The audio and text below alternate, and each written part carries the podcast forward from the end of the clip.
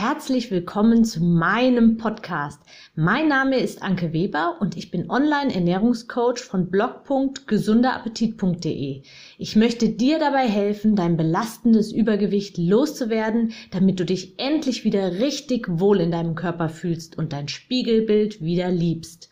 Ich wünsche dir ganz viel Spaß beim Zuhören und jetzt geht's auch schon los. Heute gibt es eine ganz besondere Podcast-Folge. Heute führe ich das erste Interview. Ich freue mich riesig darauf und möchte dazu Pascal Milfeit herzlich willkommen heißen. Pascal, ich habe im Internet deine Geschichte gelesen und du hast einen ganz beachtlichen Weg hinter dir. Ich möchte meine Hörer immer motivieren und ihnen zeigen, dass es völlig egal ist, wo du aktuell stehst. Du kannst immer etwas an deiner jetzigen Situation ändern.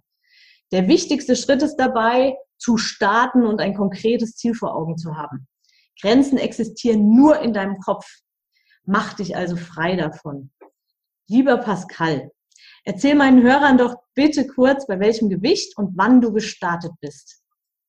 Ja, ich bin äh, ursprünglich bei 195 Kilo gestartet. Ähm, das war im Februar 2011 und ähm, muss dazu sagen, ich, ich kann nicht genau sagen, ob es 195, ob es 197, 194 waren oder so, weil die Waage bei mir am Anfang natürlich äh, immer Error angezeigt hat. Die meisten ja. Hauswagen gehen ja nur bis 180 Kilo und ich hatte jetzt nicht Lust, äh, jede Woche zum Arzt irgendwie zu gehen und mich wiegen zu lassen. Von daher ja, 195 Kilo, äh, wenn man so zurückrechnet, äh, dann muss das ungefähr gepasst haben und das war, wie gesagt, im Februar 2011.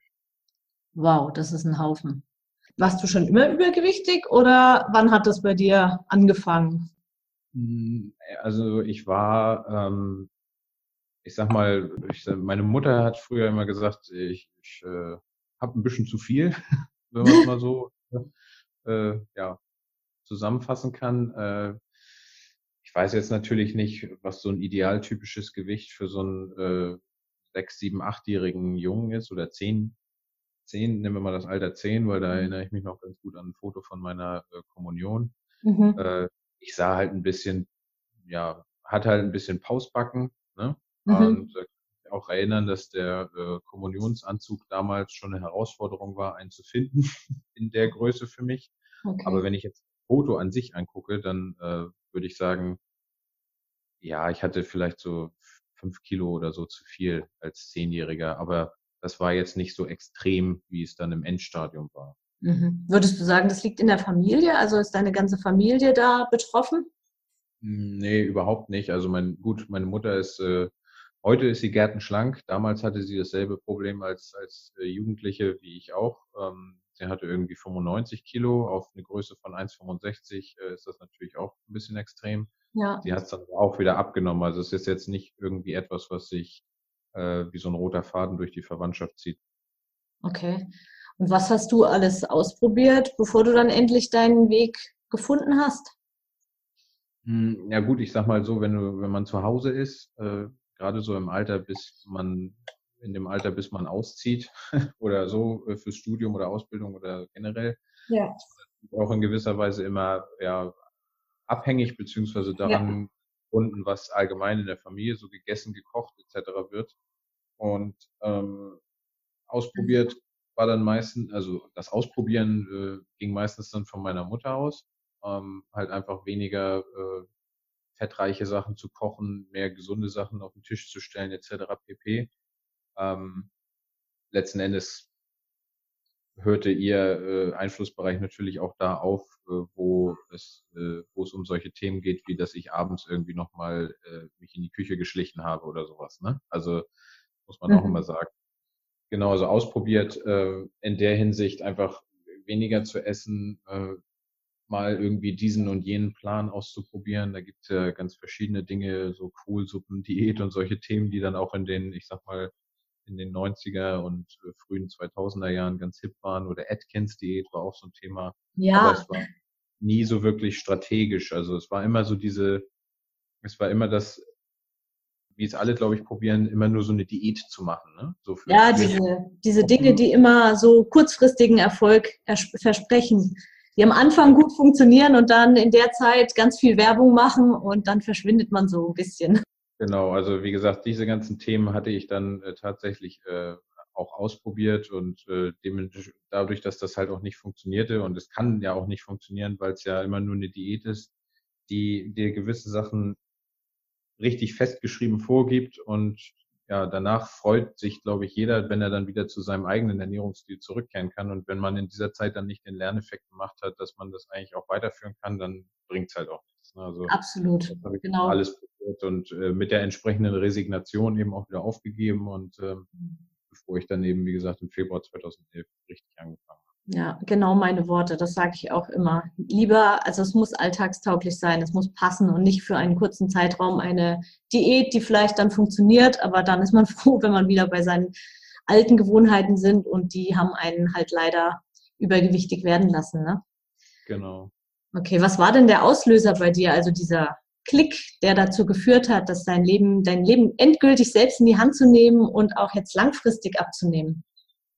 Äh, richtig, also die, ähm, der Auslöser war ganz äh, konkret, äh, wir waren im Kino im Februar und ähm, ich hatte natürlich die Tortilla-Chips mit dem Käsedip im Anschlag quasi. Uh. Und, äh, als ich mich dann in den Kinositz reingesetzt habe, habe ich halt gemerkt, oh, es drückt. So. Und äh, nach zwei Stunden Film ähm, war es dann halt auch so, dass ja die Beckenknochen mir wehtaten, weil man dann natürlich einfach zwei Stunden erstmal fest in so einem Sitz drin sitzt. Okay. Und das war dann, ähm, ich sag mal, gepaart, gepaart mit der Tatsache, dass meine ähm, damalige Freundin ähm, Weight Watchers gemacht hatte, schon einen Monat vorher, hat mhm. sich das irgendwie gefügt weil sie hatte mich ja vorher schon versucht zu überzeugen, einfach auch mitzumachen, weil wir zu dem Zeitpunkt auch zusammen gewohnt hatten und so sich das halt angeboten hätte. Und da habe ich dann einfach gesagt, okay, ähm, machst du halt einfach mal. Ne? So. Und dann wirklich, aufgrund dieser Tatsache, dass die Waage mir nichts anzeige, äh, habe das erstmal stur durchgezogen. Mich streng an die äh, Punktezahl gehalten, die ich täglich da hatte und das mhm. einfach mal Okay, also du hast ähm, das mit Weight Watchers probiert und hast, hast dann bestimmt, hast du bestimmte Essensregeln dann für dich eingeführt oder hast du dich wirklich nur nach diesen Punkten gehalten und hast geschaut, dass du nicht auf dein, nicht über deine Punkte kommst oder hast du auch insgesamt dann was umgestellt, also an den Lebensmitteln, an der Lebensmittelauswahl selbst? Ähm, ich sag mal, das Attraktive an, an Weight Watchers war ja ganz am Anfang für mich, dass man eben diese Punkte bekommt. Mhm Summe X. Bei mir waren es, glaube ich, 42 am Anfang, also mhm. relativ viel. Ja. Ähm, mal so als Vergleich, also das war natürlich so ein altes Programm. Ähm, ich hatte irgendwie 42 Punkte am Anfang und äh, ein Hähnchendöner wurde damit 10,5 geführt. Äh, cool. Hätte ich Döner am Tag essen dürfen und, und äh, noch abgenommen. Ähm, verlockend, ja. Programms lag letztendlich darin, dass die einem nichts verbieten. Also das waren halt wirklich nur diese zwei Grundregeln, dass man seine Punkte einhält und mindestens fünf Obst-Gemüseportionen, also Portionen gleich eine Handvoll am Tag isst und mehr gab's da halt nicht. Mhm. Das war für mich halt ja gut, weil so konnte ich noch weiterhin auch mal Döner oder eine Pizza essen, habe aber dadurch natürlich diesen Lerneffekt gehabt, dass ich damit äh, ja, besonnen mit den Punkten und so umgehen muss. Ne? Mhm.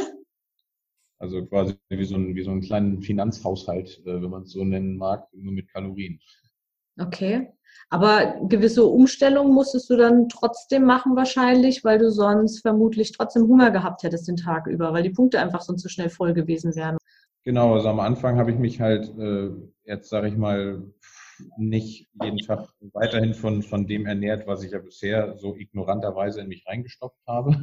Ja. ähm, natürlich habe ich dann darauf geachtet, nicht irgendwie zu einer Pizza dann abends noch zusätzlich irgendwas anderes zu essen oder generell Pizza am Anfang zu essen, weil am Anfang und, und es hat sich aber dann letztendlich doch durchgezogen, habe ich halt viel darauf geachtet, Lebensmittel zu, zu essen, die ich vorher schon gerne gegessen habe, die aber ein gutes, ich sag mal, Menge zu Kalorienverhältnis haben. Also solche Sachen wie Erdbeeren oder so. Wenn man da so eine 500 Gramm Schale äh, vertilgt, dann sind das gerade mal 150 Kalorien. Das, ähm, das geht halt schon. Ne? Ja. Und deswegen, das war auch so ein Punkt. Ähm, irgendwann hat äh, dieselbe äh, hat meine damalige Freundin dann gesagt, dass äh, das nicht Weight Watchers bei mir sei, sondern eher Döner Watchers. Ähm, weil ich halt, also ich fand Döner ist halt ein, ein richtig geiles Lebensmittel, um, sag mal, von so einem, von so einem riesigen Berg an, an Kilos runterzukommen, weil es ja, ich sag mal, in den meisten Datenbanken steht drin, dass es so ungefähr, wie gesagt, Weight Watchers sagt, es hat 10,5 Punkte. In den meisten Datenbanken steht drin, dass so ein Hähnchendöner 650 Kalorien hat. Das war mir immer persönlich ein bisschen zu wenig. Äh, ich habe immer so grob mit 750 bis 850 gerechnet, je nachdem, ob es dann wie viel Soßen und so. Ja, ist auch äh, vermutlich realistischer, ja.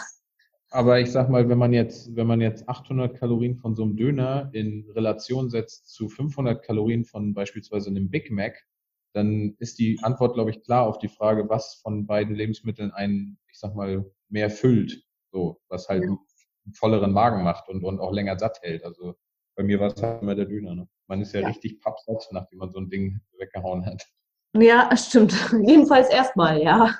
Okay. Also das hast du dann wie lange gemacht? Also insgesamt hat es fünf Jahre gedauert. Februar Auf 2016 war ich fertig. Da war ich dann bei 95 Kilo. Das wäre meine nächste Frage gewesen. Also du hast ähm, die ganzen fünf Jahre über Weight Watchers gemacht? Nee, genau. Also die, ähm, da waren halt zwischendrin durchaus auch Pausen drin. Sei es jetzt bedingt durch Trennung oder so und dann wieder neue Beziehungen oder wie auch immer.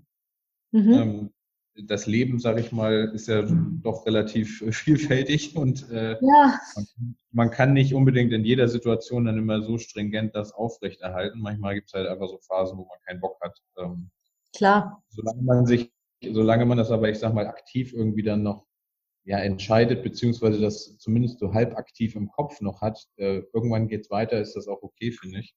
Ähm, ja, es muss in den Alltag passen, genau, das sind ja immer meine Worte, ja. ja. Auf jeden so, Fall. Und ich sag mal, ich sag mal, ähm, bei der nächsten Beziehung, die ja auch in dem Zeitraum da äh, lag, äh, kam auch das Typische wieder dazu, dass ich von äh, 124 Kilo damals dann wieder auf 139 hoch bin. Also das ist dann, ich meine, man kennt es ja vielleicht selber irgendwie so, wenn man eine neue Beziehung begonnen hat, dass man erstmal immer so ein bisschen zulegt und dann irgendwann doch wieder denkt, ich müsste ich mal wieder und so. Mhm. So war das dann auch, aber ich habe mich davon halt nicht entmutigen lassen. So und wie gesagt, äh, der gesamte Zeitraum war fünf Jahre, aber da waren durchaus Pausen drin. Wenn man jetzt äh, einen, ich sag mal, so einen Netto-Zeitraum äh, habe ich mir mal ausgerechnet. Ich war ja schon so durchschnittlich. Du sagtest gerade das mit Weight Watchers, das habe ich ja dann irgendwann auch äh, nicht mehr gemacht, weil ich fand Weight Watchers immer relativ ungeeignet für auswärts in, in Restaurants essen gehen und so weiter, weil ja. Schlecht jetzt berechnen konnte, wie viel davon was drin ist und so. Mhm. Bin dann irgendwann ab 2014 gewechselt zum einfachen Kalorienzählen. Okay. Ähm, und auf welches ja. Gewicht bist du dann letztendlich ähm, gekommen? Also wie viel hast du dann letztendlich jetzt abgenommen? Genau, insgesamt habe ich 100 Kilo abgenommen. Wow.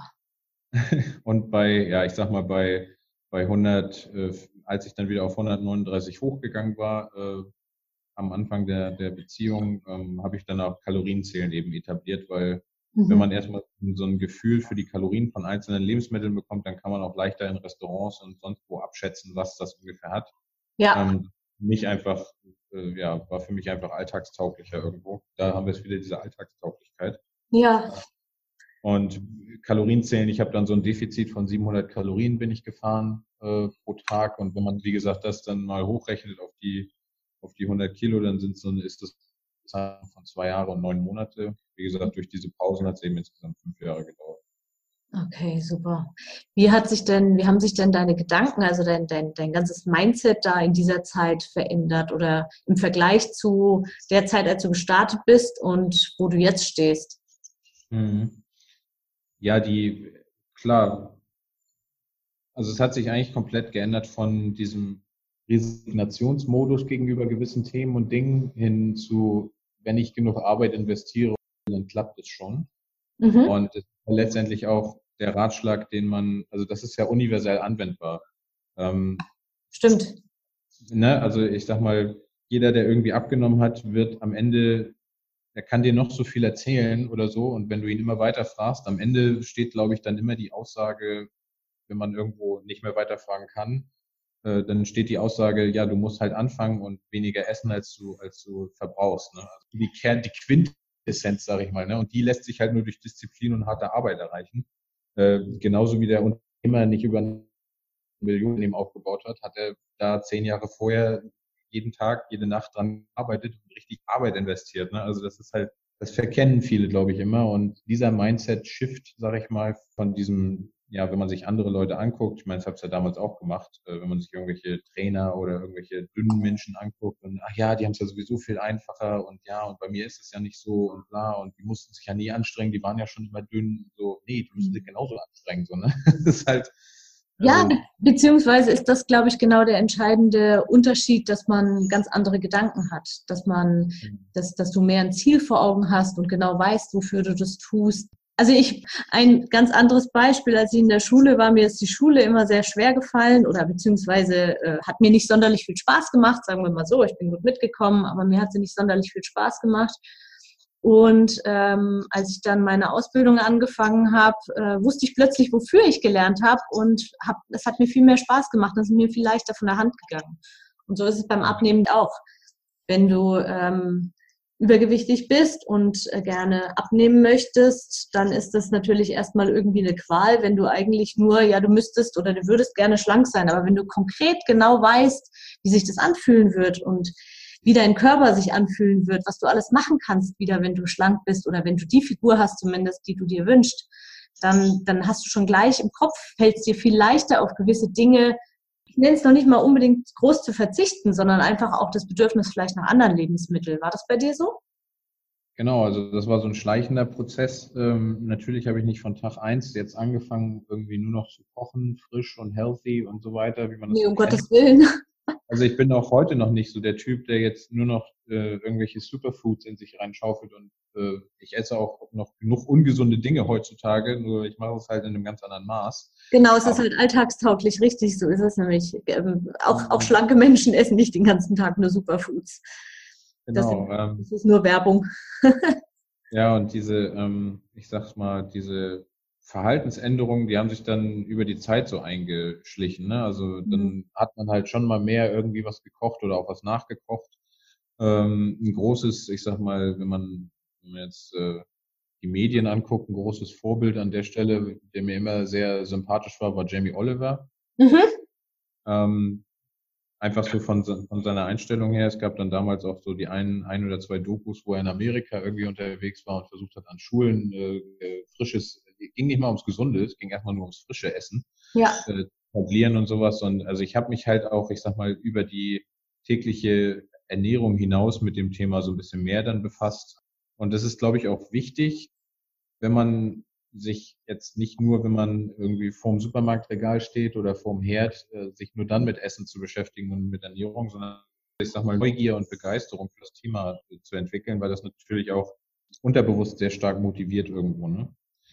Ja. Ja, und also, wie gesagt, diese Verhaltensänderungen, die sind dann irgendwie, ja, über die Zeit haben die sich halt so eingebaut bei mir. Ja. Es muss ein unglaubliches Gefühl sein, so viel Gewicht zu verlieren. Wie hat sich denn mhm. dein Gefühl jetzt zu deinem, deinem Körper gegenüber dabei verändert? Hast du da, mhm. ja, hat sich da was verändert für dich? Also das, das, das ähm, nächste große nach der Abnahme war ja das Thema Überschüsse. Ja. Also einfach diese, diese Unmengen an überschüssiger Haut äh, am Bauch, am Gesäß, an den Oberschenkeln und an den Oberarmen. Ähm, man kennt das ja, die berühmten Winkelarme. Ja. Ähm, das war natürlich auch so ein Thema, was dann als nächstes irgendwie dran war oder, oder ich sag mal für mich irgendwo klar war. Ich hatte schon damit gerechnet, sag ich mal, dass äh, wenn ich irgendwann fertig bin, dass ich dann auf jeden Fall die Haut entfernen lassen muss, weil, mhm. und das hat mein Chirurg äh, bestätigt, egal wie viel Muskeltraining man jetzt äh, über die Zeit noch zusätzlich einbaut und, und, wie viel Maßnahmen man von außen ergreift, bei 100 Kilo kann man die Haut nicht komplett zurückbilden oder, oder sie kann sich nicht komplett selbst zurückbilden. Ja, zumindest selten, ja. Und ähm, ich habe dann, wie gesagt, den Entschluss gefasst, auch diese OPs dann zu machen, habe das bei der Krankenkasse dann beantragt, geschildert und alles, habe diesen ganzen Prozess durchlaufen. Und dann wurden, wie gesagt, jetzt äh, bis April 2018 hatte ich dann noch den Prozess dieser ganzen Haut, Operationen. Mhm. Ähm, und ich sage mal, das Körpergefühl an sich, ich habe teilweise, als ich dann am Ziel war, äh, doch schon gemerkt, dadurch, dass ich halt 23 Jahre vorher übergewichtig war und ich sag mal in den letzten, also so im Zeitraum von 17 bis 23 Jahren, äh, richtig fett war. Ich habe noch nicht, äh, als ich dann diesen, diesen Schalter im Knopf, äh, Schalter im Kopf, der hat sich noch nicht umgelegt hinsichtlich, oh, du bist ja jetzt attraktiv und du bist ja jetzt schlank, so, ne? Das, das waren immer so, also was das Körpergefühl angeht, war ein so ein einschneidendes Erlebnis, als ich mit meiner besten Freundin zusammen feiern war und ich war dann auf der Tanzfläche und äh, irgendwie am Tag danach ähm, hat sie mir dann erzählt, dass sie da an der Seite stand und äh, Freundin von ihr auf sie zukam und irgendwie so sinngemäß sagte so, oh, wen hast du denn damit gebracht? So nach dem Motto. Das war dann so, als sie mir das am nächsten Tag erzählt hatte, war das dann so ein Moment, wo ich einfach so dachte, oh, okay, du scheinst jetzt also für, für manch einen auf einmal attraktiv zu sein, so, ne? Also das, das Gefühl mhm. hat man vorher nie von außen irgendwie zu spüren bekommen, wenn man okay. richtig so. Also ich zumindest nie. So, und ja. das war dann schon so ein Moment, wo ich dann auch gemerkt habe, ja, stellenweise ist dein Kopf noch nicht so ganz mit dem hinterhergekommen, was sich körperlich eigentlich verändert hat. Okay, unglaublich. Und seitdem hast du, bist du dir dessen aber bewusst, was für ein attraktiver Mann du bist, oder? Ja, das bejahe ich jetzt einfach mal, aber ich sage dann auch gleich im, äh, im Anschluss, äh, ich mache mir da jetzt nicht viel draus. Ne? Also war mir immer ein großes Anliegen, jetzt während dieser Abnehmen-Tour nicht so eine Art Arroganz oder, oder Überheblichkeit zu entwickeln, wie das manch anderer vielleicht tut. Also kenne da die eine oder andere Geschichte von meiner Mutter selber von früher, weil sie ja auch so ein paar Freundinnen hatte, die dann auch übergewichtig waren mit ihr zusammen und das wurden halt teilweise richtige Zicken, so. Oh, okay. weil die sich auf einmal für was Besseres gehalten haben. Ne? Also ja, ich weiß jetzt schon, ich bin attraktiver als vorher, aber ich bin jetzt nicht so, oh hier, hier bin ich Englisch oder so, ne? Also so bin ich halt nicht drauf. Ähm, Nein, aber du darfst, aber du hast, du hast ein Recht darauf, stolz darauf zu sein und dich wohlzufühlen. Und das darfst du doch auch, oder das wirst du wahrscheinlich jetzt auch dann ausstrahlen. Das hoffe ich zumindest, ja. Ich bin da manchmal, bisschen, bin da manchmal, glaube ich, ein bisschen zu demütig, aber ähm, genau, das ist halt äh, auch wieder so ein eine Erkenntnis, die man, die man durchmacht. Nur weil man jetzt schlank ist, ist auf einmal nicht alles Friede, Freude, Eierkuchen. Man muss auch irgendwie sehen, dass man äh, so ein bisschen Höhle, in der man sich sein erstes, sein erstes Vierteljahrhundert verkrochen hat, dass man da wieder rauskommt. Ne? okay. Ja, was treibt dich denn nach wie vor jetzt an, also auch da dran zu bleiben? Also du hast eine neue Art Lifestyle im Prinzip wahrscheinlich jetzt dadurch. Und ähm, was treibt dich an oder was ist für dich die Motivation, jetzt so dran zu bleiben, dass du nie wieder so in dem Maße zunehmen wirst? Der Antrieb ganz klar ist halt, da man auch von manch anderen dann gesagt bekommt, äh, es gibt ja auch viele Leute, die nach dem, nach so einer riesigen Gewichtsabnahme auch wieder fast alles zunehmen. Mhm. Ähm, ich glaube, die, die Sensibilisierung dafür und dass man das weiß, dass sowas passieren kann, das hilft schon dabei, das ja, abzuwenden. ähm, mhm einfach, dass man sich das vor Augen führt. Und äh, ich sag mal, die Motivation dahinter ist natürlich auch, dass ich jetzt einfach viel mehr Dinge machen kann, die ich früher gar nicht machen konnte. Ne? Also ich gehe weiterhin, versuche ich, versuche ich, jeden Tag zum Sport zu gehen und äh, mhm. äh, jetzt auch Krafttraining aktiv zu machen, ähm, weil das eben das nächste Ziel ist. Und ja. Das wäre jetzt die Frage, was ist dein nächstes, konkret dein nächstes Ziel? Hast du ein konkretes körperliches Ziel jetzt? Wie dein langfristiger Weg jetzt aussehen wird? Richtig, da auch wieder so eine, ein visuelles Beispiel. Ich hatte, es war, ich weiß gar nicht welches Jahr das war, ich glaube es war Dezember 2016, ähm, habe ich Silvester in Kiel mit meinen alten äh, Kumpels aus der Schule verbracht und da ist halt einer von dabei, der macht jetzt mittlerweile Zehnkampf und so und hat richtig krass Krafttraining in dem Zeitraum, wo ich halt abgenommen habe, gemacht so. Mhm. Und der wiegt halt 110 Kilo, aber der sah halt richtig gut aus. So, ne? Mhm. Das war jetzt, das war jetzt nicht so diese, das war jetzt nicht so diese Schwarzenegger-Figur, aber es war eben auch nicht so äh, mega, also keine Alltagsfigur, sagen wir mal so. Ne? Es war halt so ein, so ein muskulöses äh, Mittelmaß. Man sieht ihm seine Power an sozusagen, also jemand, der genau. voller Power ist. Genau, und das war dann mhm. halt äh, auch so ein Ziel von mir, wo ich mir dann gesagt habe, okay, du musst jetzt erstmal auch diese Haut-OPs machen, aber danach fängst du halt mhm. Krafttraining willst auch so aufbauen und dann irgendwo dich dahin arbeiten. Ja, und das ist halt das nächste Ziel jetzt. Ne? Der Muskelaufbau, den ich vorher halt kom auch komplett außer Acht gelassen habe, weil ich ja abnehmen wollte. Ähm, mhm. entgegen, entgegen der äh, populären Meinung, dass man Krafttraining immer mitmachen muss, habe ich mich dagegen entschieden und mhm. nur Ausdauertraining gemacht in der Abnehmzeit. Mhm. Ähm, ja, weil ich auch, ich sag mal, mein Gewebe jetzt äh, nicht mit, mit äh, super viel Muskelmasse auffüllen wollte, weil ich ja wusste, es muss ohnehin irgendwie gestrafft und weggeschnitten werden. So. Mhm. Damit es dann wieder neu straffen kann, quasi unter den Muskeln. Über den genau. Muskeln. Okay, sehr cool. Glaubst du denn, dass es wichtig ist, ein klares Ziel vor Augen zu haben?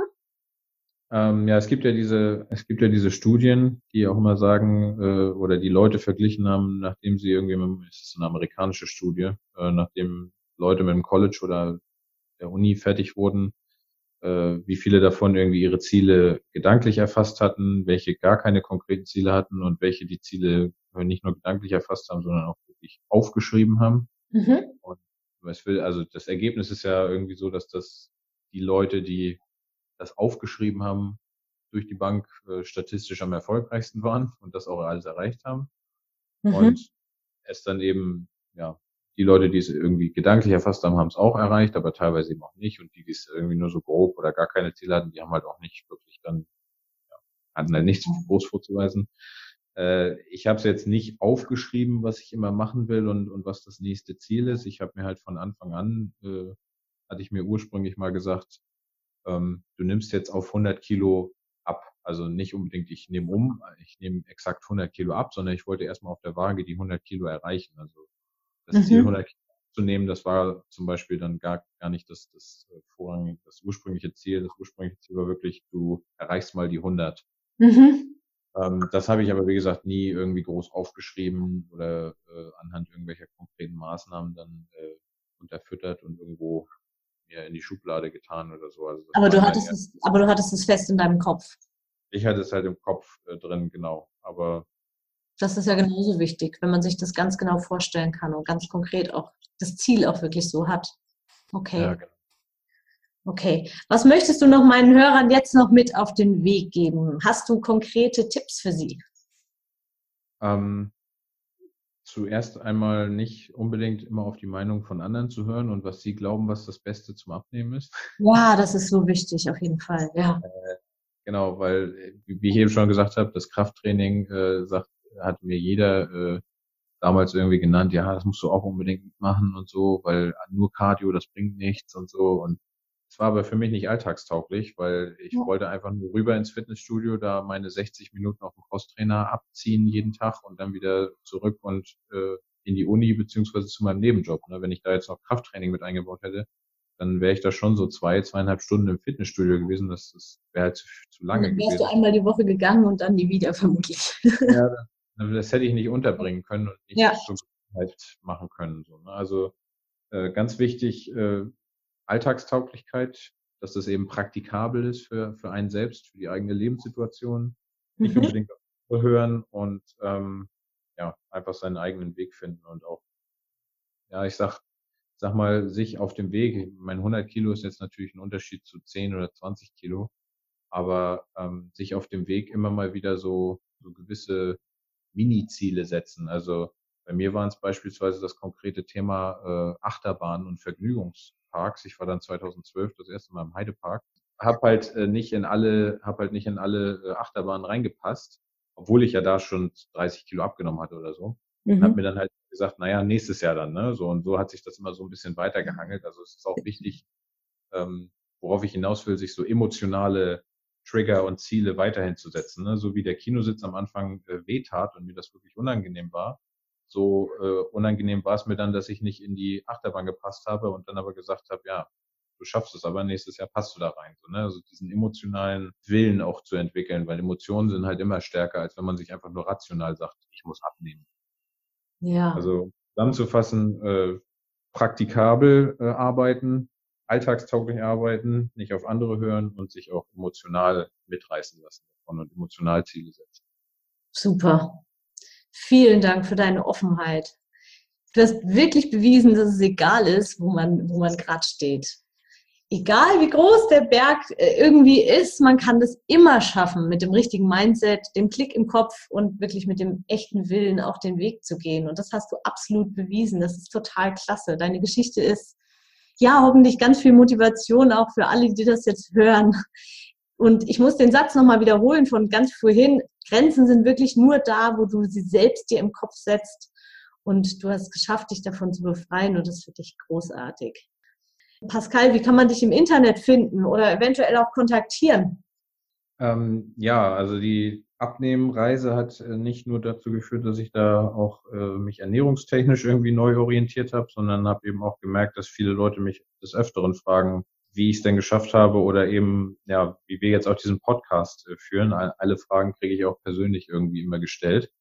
Von mhm. daher äh, hat sich auch die äh, Möglichkeit ergeben, dass ich eben auch Leute coache in dem Bereich, also begleite, sage ich mal. Meine Zielgruppe sind natürlich erstmal die, die extrem übergewichtig sind.